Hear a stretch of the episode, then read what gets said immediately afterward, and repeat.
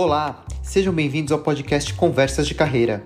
Eu, Ricardo Pena e Graziele Neves vamos refletir e trocar ideias sobre carreira, trabalho e como viver isso de forma leve, com mais significado e satisfação.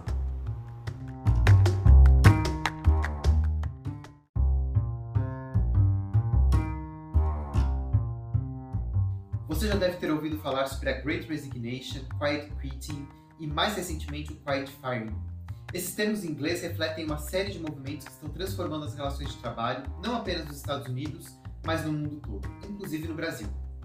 No episódio de hoje, vamos entender esses movimentos e o impacto deles na carreira. A gente ouve muito esses termos em inglês, uh, essas ondas, essas movimentações, mas acho que para começar é bom entender o que, que significa uh, todo esse movimento, o que, que é a, o Quiet Quitting, o que, que é a Great Resignation, para a gente entender o que está acontecendo no mundo e o que, que são esses movimentos. Bom, verdade, Rick. É, surgem vários termos em inglês e a gente tem que aqui se adaptar e tentar traduzi-los e conectar com as nossas realidades de vida aqui, né? É, e o quiet quitting, é, que numa tradução livre aqui significa demissão silenciosa, ele curiosamente foi iniciado no TikTok por um usuário que começou, depois da pandemia, a questionar a, a vida né, e a forma como a gente se relacionava com o trabalho. E isso começou a ganhar muita força. Né? Ele começou a fazer vários vídeos e começou a difundir isso, mas não tem, não tem.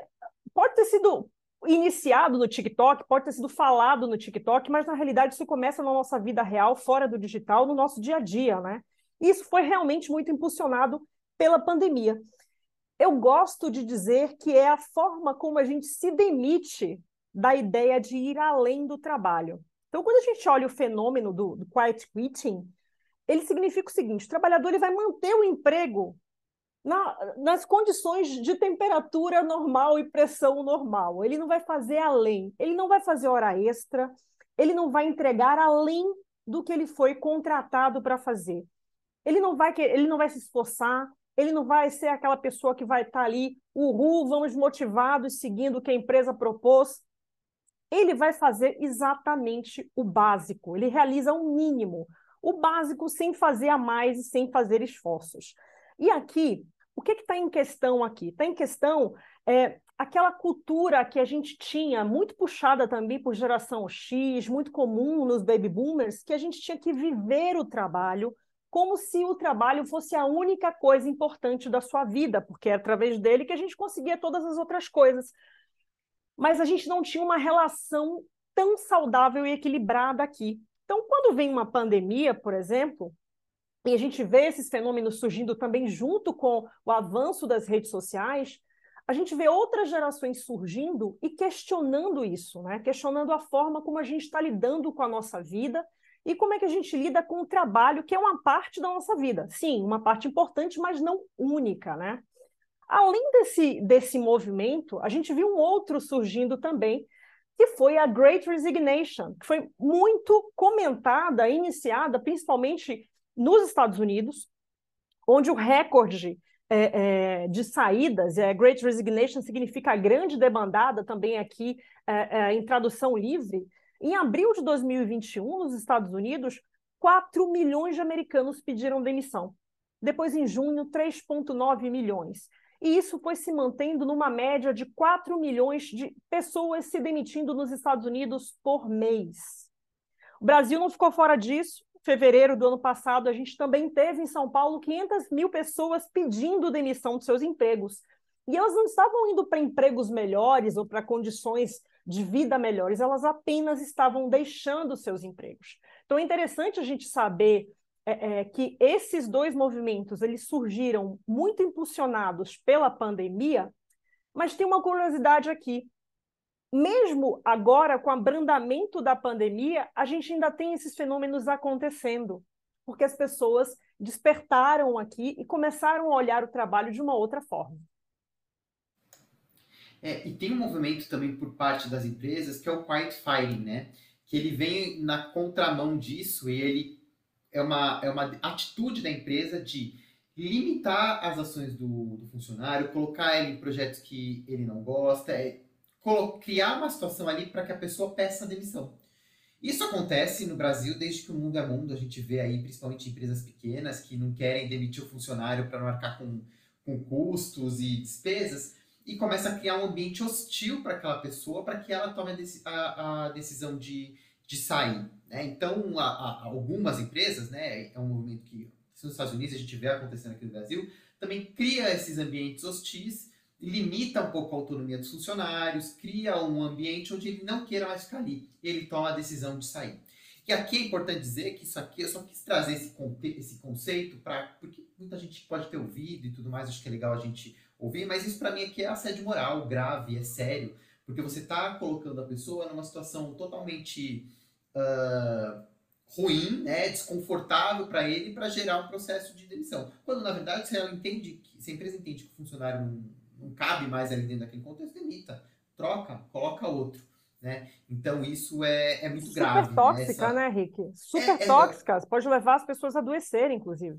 Exatamente, cria um ambiente muito ruim uh, para a pessoa e um, um, cenário que é tóxico, que uh, causa doenças, causa burnout, enfim. Se uh, você se vê dentro de uma situação parecida com essa, e sua empresa tem canais de denúncia, tem canais para você se manifestar, faça isso. Se não tem esse contexto, não tem essa rede que, que pode permitir essa denúncia e essa mudança, mude de emprego, porque é um ambiente totalmente tóxico, totalmente hostil, e dali nada se gera de positivo. Né? Então não é algo, algo legal, mas é uma prática que, que vem se intensificando muito por parte de, uh, de algumas empresas, uh, principalmente empresas menores, empresas maiores ainda tem uma, um arcabouço um pouco maior, mas isso pode acontecer até numa esfera menor, né? um gestor que cria esse tipo de situação e tudo mais. Então é importante ficar atento e saber que esse tipo de prática acontece, e quando a gente se vê nessa situação, a, a primeira ação que a gente precisa tomar é encontrar um caminho para sair dela.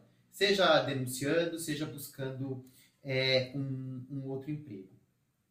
Mas acho que é legal a gente entender um pouco também o que está por trás desses movimentos. Né? A gente falou que isso se intensificou lá na pandemia, né? Você trouxe esse dado que foi muito no começo ali de 2021, em 2020 que esses movimentos aconteceram mas ele é um movimento que vem acontecendo cada vez de forma mais intensa. Né? E o que está levando as pessoas a saírem do seu trabalho ou colocarem o, tra o, o trabalho ali num plano mais é, secundário na vida? É, tem uma mudança de mentalidade aqui, né, Henrique, que está em jogo, que, como você mesmo falou aqui, uh, foi muito uh, puxada pela questão da pandemia. Essa coisa de manter-se numa cultura agressiva de trabalho, de manter a sua cabeça 100% focado no trabalho, como se esse fosse o único pilar da sua vida, isso mudou, isso tem mudado. E a gente tem visto, principalmente hoje em dia, as, as gerações Z e Y questionando isso fortemente. Mas eu gosto de separar isso em dois públicos. Quando a gente fala de, de quiet quitting, eu gosto de falar de dois públicos. Um público, que é aquele público que está realmente insatisfeito com a sua carreira, que está insatisfeito profissionalmente dentro das empresas, porque sente que não tem reconhecimento, sente que está estagnado na carreira e que aquele ambiente é super tóxico. Então, o que, que ele faz? Simplesmente tira o pé do acelerador, entrega o básico, talvez porque ele não veja a perspectiva de sair dali achar um outro emprego fora, talvez porque ele espere realmente ser demitido, uh, uh, porque ele não tem condição financeira de, de, de solicitar aquele desligamento e procurar alguma outra coisa. Os motivos são imensos aqui, mas a verdade é que esse funcionário que está insatisfeito, por essas razões e outras, ele se mantém ali, mas ele tem claro que ele não vai mais se matar pela empresa. Ele não vai mais é, é, fazer horas extras ou entregar o máximo dele, porque ele acredita que ele não vai ter reconhecimento, que aquele ambiente tóxico não vai mudar e que talvez ele continue estagnado dentro daquela carreira.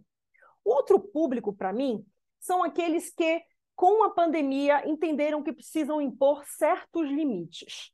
Então, são pessoas que estão pensando em, em equilibrar melhor a vida pessoal e o trabalho, mas de uma forma que uh, tirou muito bruscamente o pé do, do, do, acelerador, do, acelerador, com relação a entregas no trabalho, porque aquilo de repente podia estar afetando a qualidade de vida, a saúde mental delas.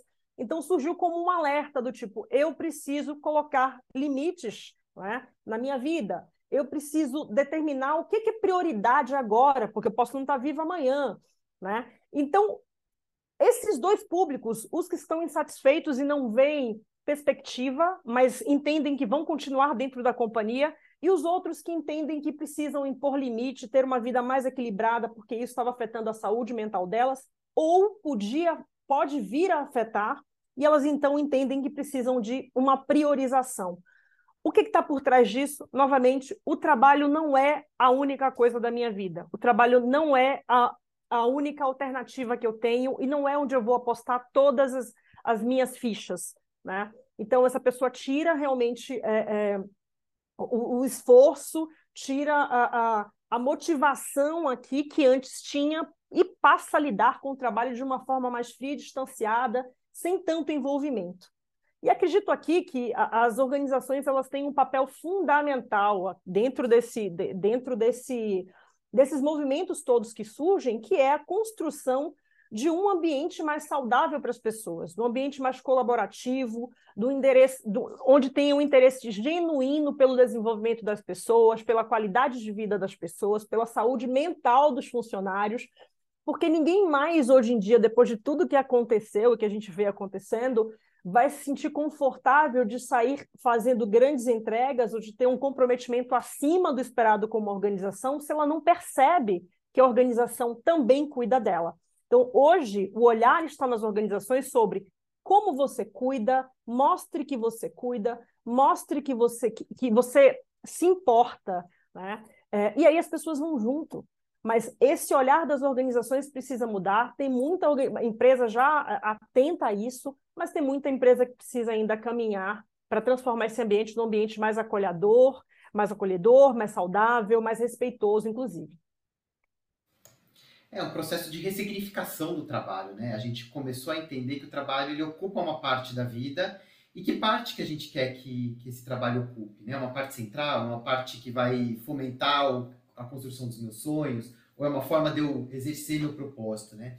Então tudo isso é, gera essa necessidade por mudar, por entender, pra, por adequar essa relação, né? A partir do momento que você ressignifica algo, você reposiciona isso dentro da tua, da tua vida. E isso gera esse série de mudanças. E muita gente pediu demissão, muita gente uh, começou a, a, a, reduzir a quantidade de energia que colocava só naquela, naquela atividade. E essa semana eu estava lendo uma pesquisa muito interessante que foi feita pela Joblist, que é uma, uma plataforma de empregos dos Estados Unidos. Eles fizeram uma pesquisa com 15 mil pessoas que pediram demissão ali naquele período da, da Great Resignation. E um dado me chamou muita atenção: 25% dessas pessoas se arrependeram de ter saído do trabalho, de ter, ter pedido demissão. 42% das pessoas que se empregaram depois uh, dizem que o novo emprego não corresponde com a realidade, com as expectativas. Alguns dizem que sentem falta dos colegas de trabalho e tudo mais. E aí me traz uma, uma questão que é importante, né, quando a gente se percebe ali dentro desse movimento de querer mudar algo, é o quanto a gente reflete sobre as decisões e o quanto a gente planeja essas, essa, essas mudanças, né?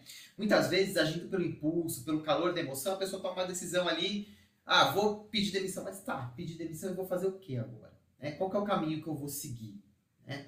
Então isso tudo é muito importante a gente levar em consideração. Né? Então tem que tomar um cuidado ali para também quando você está desconfortável, que você ressignificou o, o teu, a tua relação com o trabalho, que você está buscando algo diferente, né? tem que tomar cuidado para não agir no impulso, no calor uh, da, das emoções e dessas ações que às vezes a gente vê alguém fazendo e quer fazer é, é junto. Então é importante parar e refletir com calma, né? E aí eu acho que toda mudança ela tem que ser muito bem pensada e muito planejada para ela ser bem estruturada e para não correr o risco de, de, um quarto dessas pessoas que foram entrevistadas que se arrependeram ali da, da, da decisão que tomaram, né? Ou 40% até das que buscaram uma recolocação não se identificam com esse novo trabalho, acabaram trocando seis por meia dúzia, né? Saiu de uma situação que não estava confortável para uma situação que continua desconfortável. Né? Então é muito importante que a gente é, tome essa, essa decisão com tranquilidade, com calma e planeja esse processo de, uh, de mudança. E aí o, o, primeiro passo é entender o porquê que eu quero mudar. Para que, que eu quero mudar? O que, que eu quero obter de diferente? Porque também existe muito uma confusão. Né? Às vezes você está ali numa situação desconfortável, olha, não estou feliz no meu trabalho. Você não sabe se é um problema com o teu chefe, se é a empresa que é ruim, se a própria atividade ou a carreira que você escolheu que está inadequada. Se você não faz esse mergulho profundo para entender o que, que, de fato está me incomodando, o que, que de fato eu quero mudar e alterar, você corre um risco enorme de fazer uma mudança que vai te levar para um, uma situação muito parecida com a que você está hoje. Então, esse processo de planejamento, de organização, é muito importante antes de tomar a decisão e tomar a ação. Né? Uh, porque senão a gente corre esse risco de fazer algo precipitado ou algo mal pensado e mal planejado e lá na frente se arrepender ou ir por um caminho até que vai te deixar no mesmo lugar. Né? É o que eu falo, muitas vezes você troca só o CNPJ, porque o problema, a situação continua a mesma. Né? Então é importante entrar nesse processo de uma forma mais consciente, mais clara. E aí é aquilo que a gente sempre fala, autoconhecimento, entenda, se entenda, se uh, identifica o que de fato está tá te incomodando e o que, que você quer mudar, para tomar uma ação mais voltada para aquilo, para aquele, aquele objetivo. Organiza a sua vida para que essa transição e que essa mudança seja feita com tranquilidade, seja bem pensada, seja bem planejada. Crie um plano de ação, um plano estratégico, né? E haja a partir dele. E aí você pode fazer isso de diversas formas. Pode fazer sozinho, pode contar com o apoio de um coach, pode te abrir, te ajudar a abrir a visão, ampliar, entender um pouco mais dessas questões que estão te, uh, te incomodando e encontrar formas até de você planejar essa mudança e encontrar um novo caminho ali profissional, de carreira e, e, de trabalho. E explorar as diversas possibilidades que, que existem. Então, eu acho que antes da, da gente agir, né, tem, uma, tem uma ordem das coisas que precisam ser tomadas. A primeira é se organizar, entender o que de fato eu quero mudar. Planejar essa mudança, de que forma eu vou fazer isso. E a partir daí, tomar ação e, e, e, agir. Senão corre o risco aí dessas 25% dessas pessoas, ou até 42% das pessoas que se empregaram e que não estão se identificando com aquilo fazer. Então, organizar, reestruturar a carreira, re, ressignificar essa, esse, essa relação com o trabalho de uma forma mais organizada para que você obtenha de fato um, um sucesso e êxito nessa, nessa mudança. Bom, hoje a gente entendeu um pouco desses grandes movimentos que aconteceram, essa ressignificação uh, com o trabalho, como ela se deu e como que isso pode impactar a carreira. E também a gente fala um pouco de como se planejar para que isso tenha um bom, um bom resultado e um bom efeito. Bom, se você tem algum, alguma sugestão de tema, se você quer fazer alguma pergunta para a gente, escreva por conversasdecarreira.gmail.com. Siga a gente nas redes sociais com arroba The Lighthouse Consultoria, vou deixar os links aqui uh, na descrição do, do, episódio. Lá no Instagram a gente tem bastante conteúdo falando sobre carreira, sobre trabalho, uh, sobre liderança. E uh, nesse mês de novembro a gente ainda tem o último workshop gratuito, né, onde a gente apoia as pessoas de forma gratuita a encontrarem um trabalho e, e, e se organizar para isso. Então, no dia 29 de novembro a gente vai ter um workshop falando de currículo e preparação para entrevistas de trabalho, que vai ser bem legal. Então, vou deixar também o link aqui para se inscrever para esse workshop que é totalmente online e gratuito. Mais uma vez, obrigado pela audiência e a gente se fala no próximo episódio.